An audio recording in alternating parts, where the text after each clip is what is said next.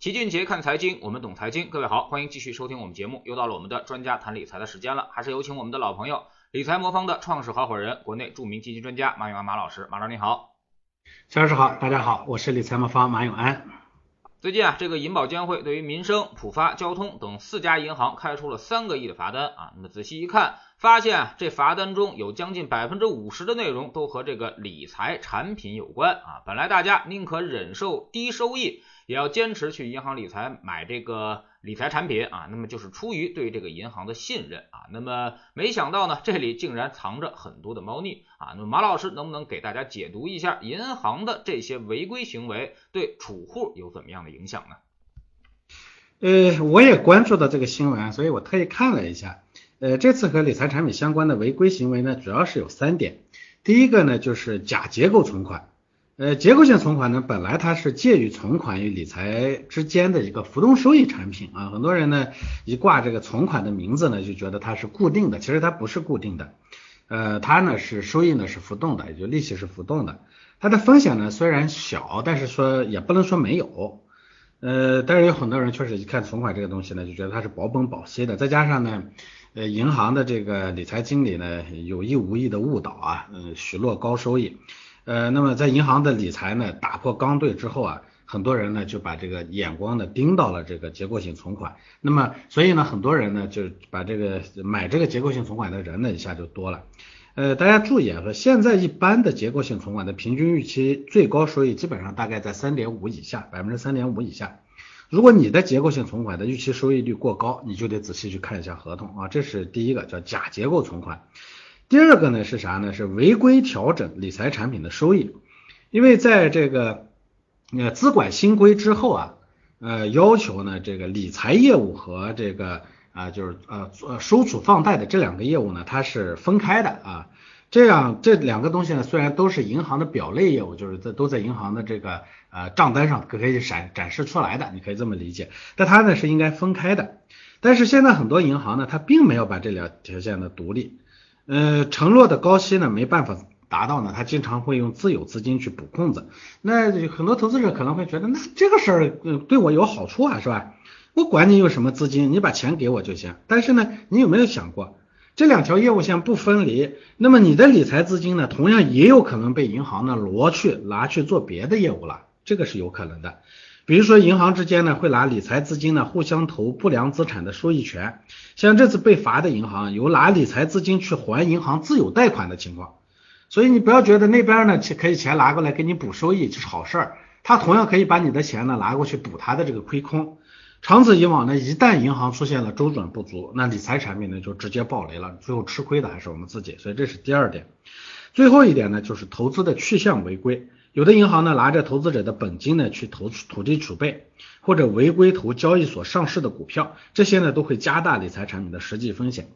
呃，所以咱们说天下熙熙皆为利来，天下攘攘皆为利往啊。银行这么做呢，无非就是为了利益。但是呢，银行啊以前呢它习惯的做法，就银行一共它就是呃擅长做两个事儿。第一个呢是低价收收储，高价放贷啊，这是他的本行。第二个呢，原来呢，他的做法呢是把大家的钱呢都拿到一起来，呃，打成一个资金池，是吧？呃，投的好的呢，呃，给投的差的呢补上啊，这样的话呢，因为它的体量大，能暂时呢把这个矛盾呢给掩盖在里头，这是他擅长的，这个呢叫资金池。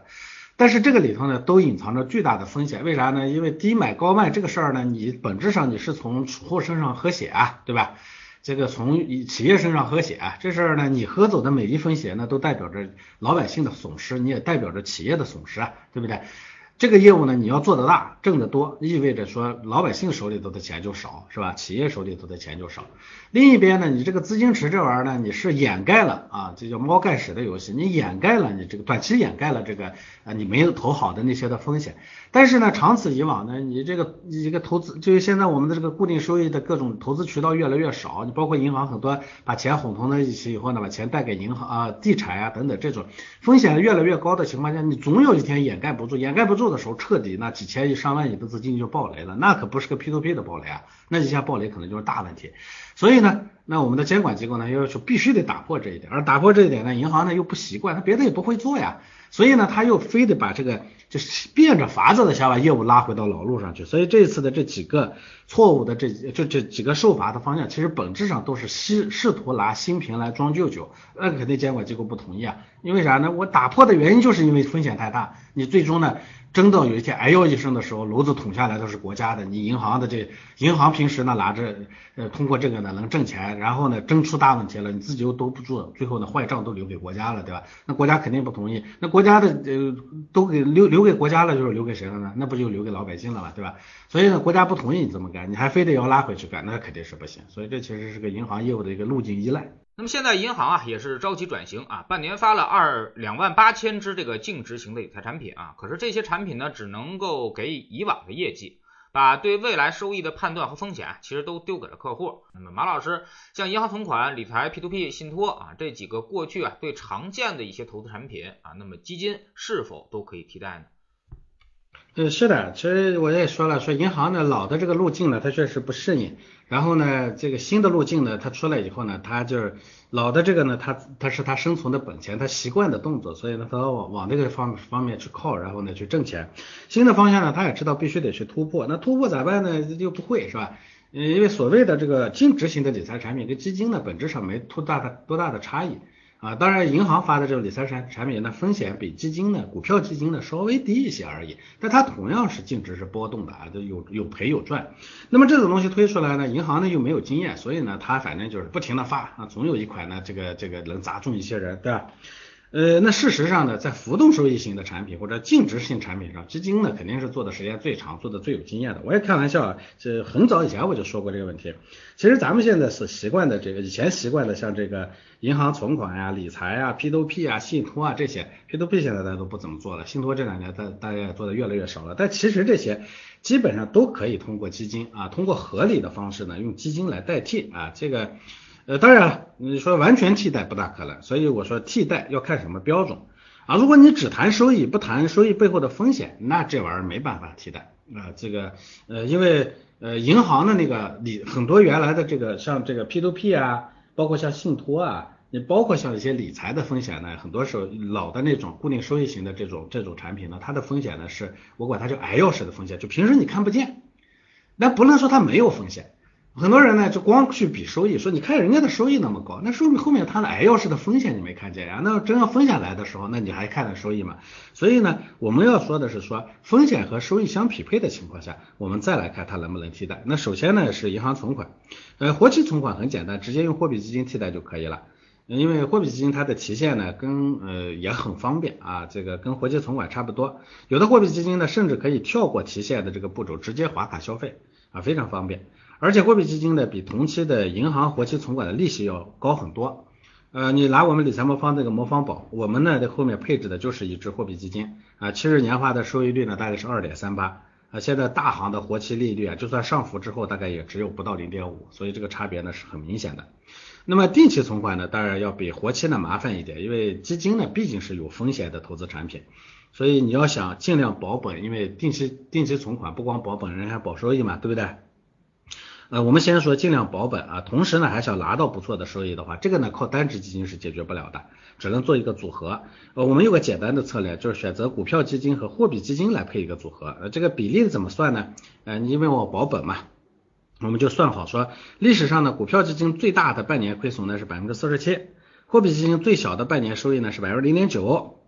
我就打个比方说，最坏的情况下，我货币基金的这零点九被这个股票的赔光了，因为货币基金不赔钱。啊，股票基金呢有可能会赔赔光了，我应该呃配配多少的这个股票基金啊，就应该配零点九除以啊百分之零点九除以百分之四十七啊，这算下来呢大概就是配百分之一点九的股票基金，其他的呢配给货币基金，这样的一个组合呢，其实。呃，最后的结果，我大概从二零一四零四年开始啊，就就往后算，呃，跑赢定期存款，就半年能跑赢定期存款的概率大概是百分之六十五，就三分之二的情况下，它的收益呢比定期存款要高啊，但而且呢从来没有亏过，呃，最高的收益呢是同期存款利息的近三倍，平均下来呢大概是存款利息的一点五倍啊，这是一个呃代替方式。那银行理财的这个理财产品的替代方案和定期存款是差不多的，不过呢，我们把那个股票基金呢换成债券基金。呃，同样是半年调整一次，那么测算下来，这个偶尔会有亏损，因为以后的银行理财产品也会有亏损，有也也可能会有亏损，所以这两个算下来其实差不多。那么最多的时候呢，大概有呃半年呢有亏到百分之一点三六的时候，但是平均收益呢比银行的一年期理财产品的收益率还是要高，大概高到大概是它的一点五倍左右，所以这个呢也可以替代。最后看一下信托啊，信托呢是前几年大家买的比较多的一个高收益的固定收益理财，信托呢它一般有个固定的期限，基本上都是一年以上。呃，目前呢，大概信托的收益率呢是靠谱的信托大概在百分之六左右啊，这个比银行理财呢要高，是吧？呃，我们呢其实也同样可以替代，就拿百分之二十的股票基金加百分之八十的债券基金做一个组合就可以替代它啊。这个里头呢有个操作上的技巧，就是你要动态的操作啊。当这个组合的回撤超过百分之三的时候呢，你就要把这个仓位的都调到债券里头去，嗯，防范你这个啊过多的风险。呃，然后呢，这个过一段时间呢，你可以做一次调整。那么这种调整做下来以后，呃呃，如果说你过去十几年呢一直坚持这样一个策略的话，大概年收益率是百分之十点八，呃，比信托呢大概高了呃高了百分之六十收益率。呃，最大亏损呢，就是中间偶尔也有亏损的时候，最大亏损只有二点七四。关键是这个里头它的亏损啊是明着的，就是呃，因为它用的是公募基金，这玩意儿呢亏它也是明着亏的，它也不可能本金全无。信托那玩意儿呢，咱们光在这儿比收益啊，是它收益不光的比信托高，关键是它这个风险还透明的。信托这玩意儿呢，收益呢不光比它低，那风险一来呢，它是血本全无，所以其实那风险呢会更大。呃呃，就像最近呢，信托还在持续的暴雷，很多信托还在暴雷。这几年呢，信托的暴雷数量在持续的增加。呃，这是低收益的各种理财服务。那高收益呢？像前几年不停暴雷的 P2P，基本上都不用说了哈。P2P 呢，我们最后看过，实际的暴雷率呢大概超过百分之六十啊，所以这个基本上是一种赌博性的投资了。现在这个已经基本上没了，所以也不存在替代的问题。所以我说，普通老百姓对投资产品的需求，其实基金都可以满足，但是呢，你得用合理的方式去满足它，不是说你买一个基金就想把这问题解决了，这不现实。因为银行的那个理财也好，这种东西也好，它也是打在后面用了一堆的东西，最后再满足你的。不过呢，它的效率比较低，因为银行管着一大堆钱，它管的效率比我们个人管的低而已啊，所以大概这么一个情况。这个呢做法呢，其实我以前跟大家交流过很多次，我觉得希望大家呢能学会它啊，不要被这个不要还得非得在这个原有的这个圈子里头打转转，人还是要向新的方向去探索的啊。嗯，这个刚才您所说的这个提又提到了 P to P 啊，那么 P to P 这个东西呢，确实是前两年呃大家都习惯于把把钱放在那里面了啊，一下放进去几万亿啊，最后呢可能更多的都是损失啊。昨天也是这个新出一条消息啊，那么这个鸿运创投啊，那这个创始人周世平也被刑事控制了，也就是说当年可能最有希望良性退出的一家公司啊，那么最后也出现了一些问题啊。那么这个东西呢，我们可以跟马老师再探讨一下啊，那您怎么看？就是有些公司，绝大部分刚才您所说的绝大部分公司都出现问题，而且没办法良性退出。但是也有些公司最后成功上岸，比如像我们说的陆金所呀，像宜信啊，一直也没出问题啊。那么问题这个这个这个差异，你觉得出现在哪儿？为什么很多公司它能够，尤其是大公司啊，能够成功上岸？嗯，我觉得就这个业务本身来说，不存在成功上岸的可能性啊。首先我们要这么讲，为啥呢？P to P 本质上它就是个垃圾债。啊，什么叫垃圾债啊？不是说这个债本身垃圾，是说这个债呢风险特别特别的高。在国外呢，做垃圾债的门槛是要求是非常高的，普通投资者是绝对不许做呃垃圾债的。呃，有一个电影呢叫《华尔街之狼》，那个里头呢，为什么那家伙最后被抓起来了？就是因为他违规的把垃圾债卖给了小老百姓。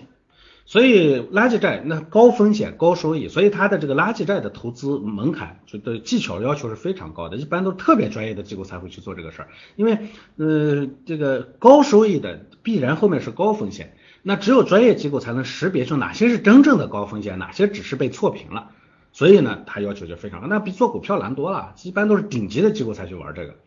嗯，那既然是垃圾债，那意味着说大部分的最后可能都会出问题。你不垃圾，谁谁愿意付那么高的？就我很容易拿到钱，我为什么要付那么高的成本？我去这个市场上去拿钱去，对不对？这个道理的明摆着。所以呢，这东西呢不存在说是谁做的问题，是这个业务本身它就存在着这个结构性的问题啊。所以我一直讲，我说这里头不会有幸存者。我记得呃刚开始我说这个 P to P 的时候，很多人说没关系，我们做的是头部公司。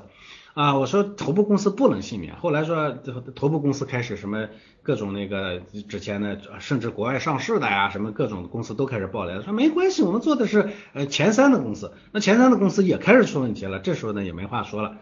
呃，那么这个里头呢，我说了没有幸免的，呃，之所以齐老师前面提到说有这样的这个呃有有有少数几家公司呢，最后。啊，那当年说的这个红红利创投呢，这也是头部公司了，是吧？所以少数的几家公司现在还扛着，我觉得有这么两个原因。第一个，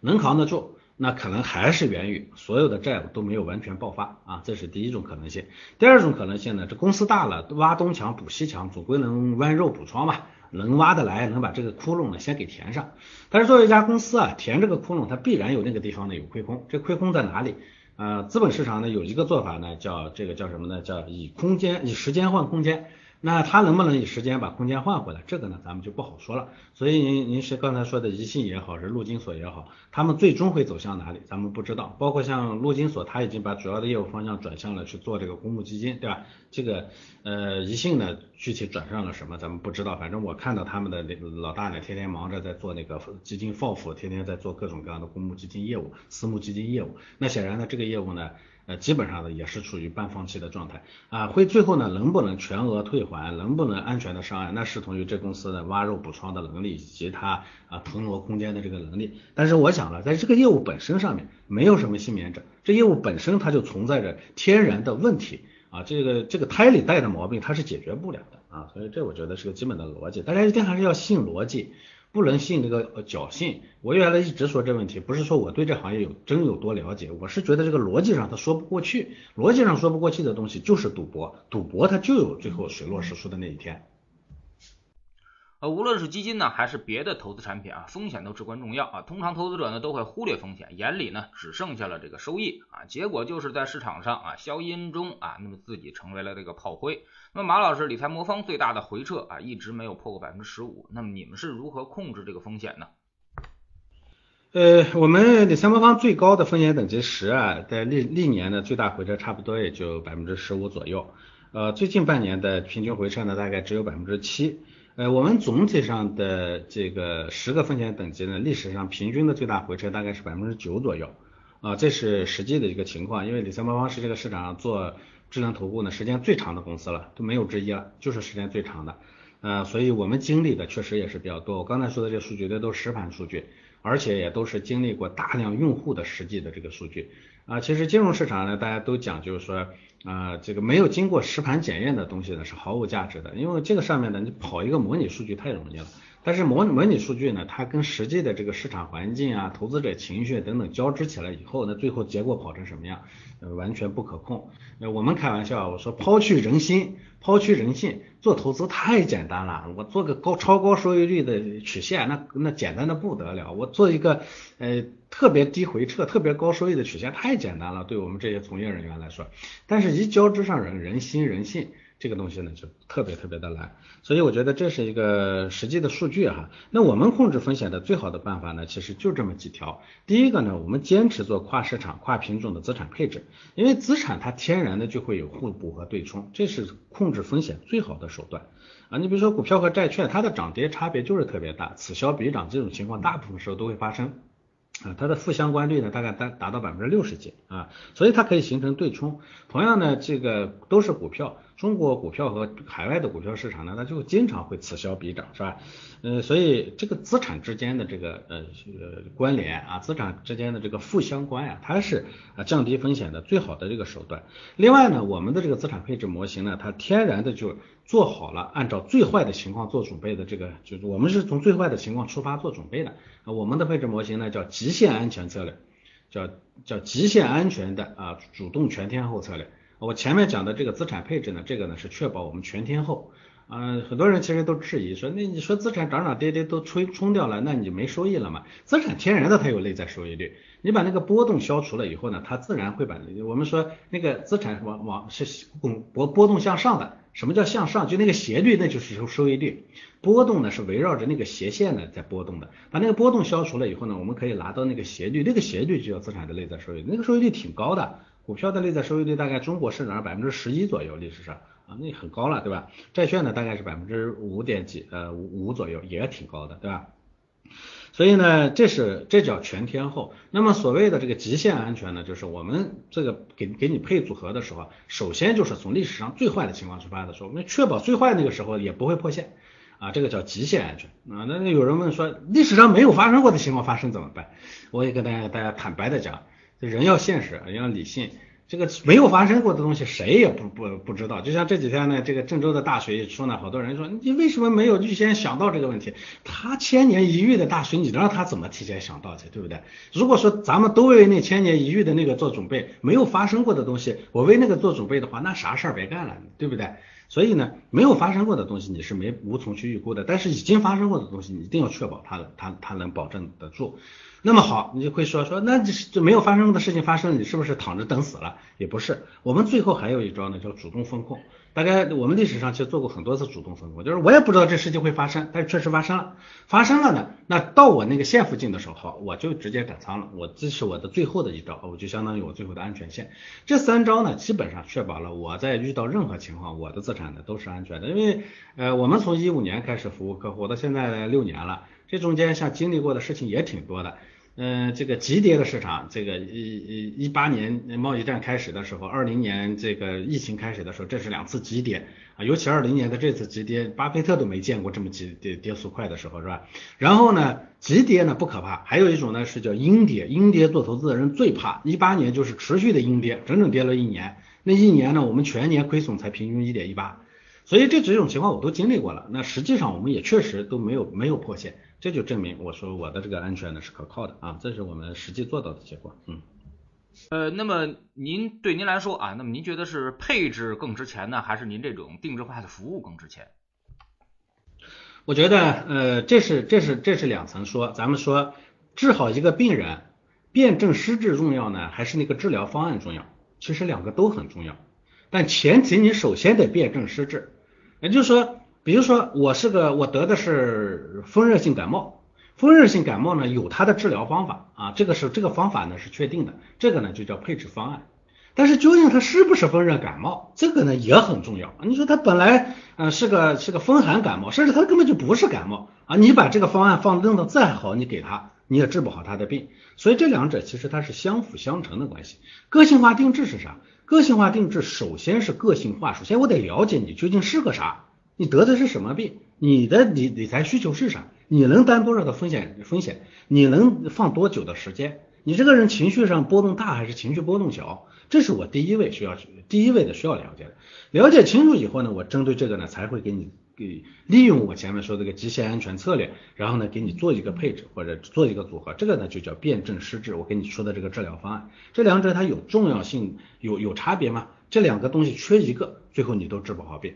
那么现在呢，行业里头呢一个普遍的做法是，他忽视了辨证施治的施治的这个这个重要性，他光讲自己的治疗方案多么多么牛，治疗方案牛，你搞不清楚病人是啥病，你这个方案有什么用呢？所以我们更多的去强调个性化定制。我们认为呢，在定制方案这个事情上，行业里头呢其实有大把大把的专业金融机构，大家都做的不错，我理财魔方做的很好，我也相信会有很多机构做的也不错。但是在辨证施治、了解我的客户这个方面，没有人会比比我们做的更好。为啥呢？因为我们这四年来天天在研究这个，我们有一个团队天天在要研究这个，不光研究你当下啊，不光研究你说什么应该怎么来给你做，而而且呢，更多的还研究你究竟做什么。你买进来以后呢，我不停的在后面盯着你，我们有个二十四小时的情绪监控体系，不停的盯着你，来了解你啊，观察你。啊，然后呢，评估说究竟他之前说的对不对，他是不是真的是这样？因为我们很多时候，我们个人说的，我们自己对自己都不一定会有了解，我们说的往往跟真的情况是有差异的。你比如说，很多客户说啊，市场涨得猛的时候就冲进来了，说啊，我亏了十个点没问题，是二十个点都没问题，四十个点我都亏过，没问题，你给我一个最高风险的。哦，真正等到市场啊周围一片风声鹤唳的时候，出来还有三个点，我觉得有问题啊。这个我跟他说了，我说你不是说你能担十个点吗？我不是担不了十个点，我是觉得你们有问题，你们这个方法不对啊，你这个市场有问题。我觉得这次市场有问题，不是我担不住，是我对你们没信心，没信心就是担不住的一个表现啊。但是他会，我就一直讲说，实际上你担不住呢，他不会，脑袋里头不会有个信号说我担不住了，他会以各种各样失去信心啊，对这个对这个对你的管理人失去信心，对你的产品失去信心，对你的服务失去信心啊，对出门见了个穿了个绿衣服的人失去信心。总之，他会对各种东西失去信心。他是以这个东西呢作为标志的。所以呢，这个我们呢，我们呢，其实在这上面呢花的精力会更多啊。所以我讲这个，您说哪个更重要？在我看来，行业里头更需要解决的是了解客户，给他做更定制化的问题。当然，金融的那是个基础。你说我了解了这个人，我的那个方案做的不好，那也是白扯。你了解清楚了，你知道他是风寒感冒，你拿不出好的这个治疗风寒感冒的方子来，那你是有什么用？所以我们这两边呢有两个专门的团队，分别在负责一边。我的金融团队专门负责造各种各样的呃这个方案啊，然后呢做成一条一个机器，这个机器呢只要那边的这个。呃，我们的另一组人呢，专门去了解客户，只要把那客户了解清楚了，那个数据一传过来，我这边的机器就会给按照我的那个之前的定好的这些规则呢，就开始给他出方案了。所以这是我们的这一套体系啊，两个都很重要啊。而且除了这个以外，还有更重要的一个，我们就这叫伴随式服务。啥叫伴随式服务？你是了解清楚你的客户了，你也给他好的方案了，但是大家想一想，治病的时候给你一个合适的方案，你治疗治病的过程它是有个过程的。他不说药到病除是吧？药来了我马上病就好了。如果能都能做到这样，那当然也好。但是大部分的病不是药到病除的，那中间病情在不停的变化，对不对？变化了你怎么办呀？你得调啊，对不对？这个叫伴随式服务。好像我可能变化只是正常的，因为我吃了个药，这个我我吃了个治头疼的药，肚子会有不舒服，我会有点拉肚子，是不是正常的？非常正常，这是副作用嘛，对不对？但是呢，如果我自己呢可能不懂。我心里头惊慌，哎呦，我这个药吃了，怎么还头还没治好呢？肚子开始疼了，不行不行不行，我放弃了，放弃了呢？啊，你肚子白疼了，你头还没治好，对不对？那这个时候怎么办呢？这时候医生他就会跟你讲说，哎，这个是正常的啊，你忍一忍过去了，回头呢，他肚子也不疼了，头也就好了。哎，你不停的给他做这样的安慰交流啊，交流这个过程中呢，最终的这个治疗方案落地了，哎。我们的病就治好了，对不对？所以呢，我们这管这个呢叫伴随式服务，伴随式服务非常非常重要。我们的伴随式服务的方式非常多的啊，有的时候呢，我们会监控到一个投资者情绪压力比较大，我们会给他发一些信息。有时候呢，发现哎你情绪不好，我会给你写写个写写个文章，写个写一份信。有时候呢，我们的客服这个投顾同事呢会给打个电话。像我跟秦老师这样做这样的这个节目，它其实也是伴随着服务的一种，因为我们要交流。我们要把我们的想法讲给你听，把我们对市场的判断讲给你听，这样你心里不慌嘛？不慌，这个方案最后才能落地。所以我们的这个我们的整个服务体系有三个标签，第一个呢叫客户立场，我们所有做的这些都是为了让客户挣到钱啊，这是我们的基本的出发点。如果不为这个的话，这事儿我就不做了。所以我实际上也实现了，我们百分之九十五的用户是挣钱了的。第二呢叫个性化定制，第三叫伴随式服务。我觉得这三个缺一不可啊。非常感谢马老师今天做客我们节目啊，也是跟我们谈了一些这个理财的一些话题啊。那么现在这个银行把这个所有的这个保本产品啊，全部都变变成了这个净值型产品啊，那么也就意味着我们不能再呃闭着眼睛到银行去买理财了啊，不能只看那个收益率了啊。那么现在大家一定要看看它的这个风险等级，也就是说所有理财产品上会有一个风险等级的这么一个标志啊，也就是说。到底是 R 一、R 二、R 三还是 R 四、R 五啊？那么 R 一呢就是谨慎型啊，这个产品基本上不会有任何太大的问题。那么 R 二呢就叫做稳健型啊，那么基本上它一定会保证你一个保本保息的这么一个情况啊。虽然说它不承诺，但是基本上能够保证你啊。那么 R 三就是平衡型了啊，就有一些风险了，它给你的那个收益率啊未必就能够实的实现得了，也有可能这个赔本。R 四呢就相当于进取型的一个产品啊，那么它可能会投一些这个等级不高的债券了啊，就有可能会造成你的这个这个这个。本金的一个损失，而且这个损失概率还是比较大的。那么 R 五就干脆就是进取型了啊，那么就是它的这个波动是比较大的了，你就经常可能会发生一些亏损。所以一定要把这个风险等级看清楚了，您再去买这个产品啊，不要只看那个收益率，那个巨大的收益率旁边啊，一定会有很多的小字儿啊，比如说本产品是参考型收益率啊，或者说是这个不作为承诺啊，那么它一定会有这种非常小的字儿在旁边啊，你一定把那个小字儿。重点看清楚啊，越小的字儿可能对你来说越重要。非常感谢马老师，再见。好的，再见。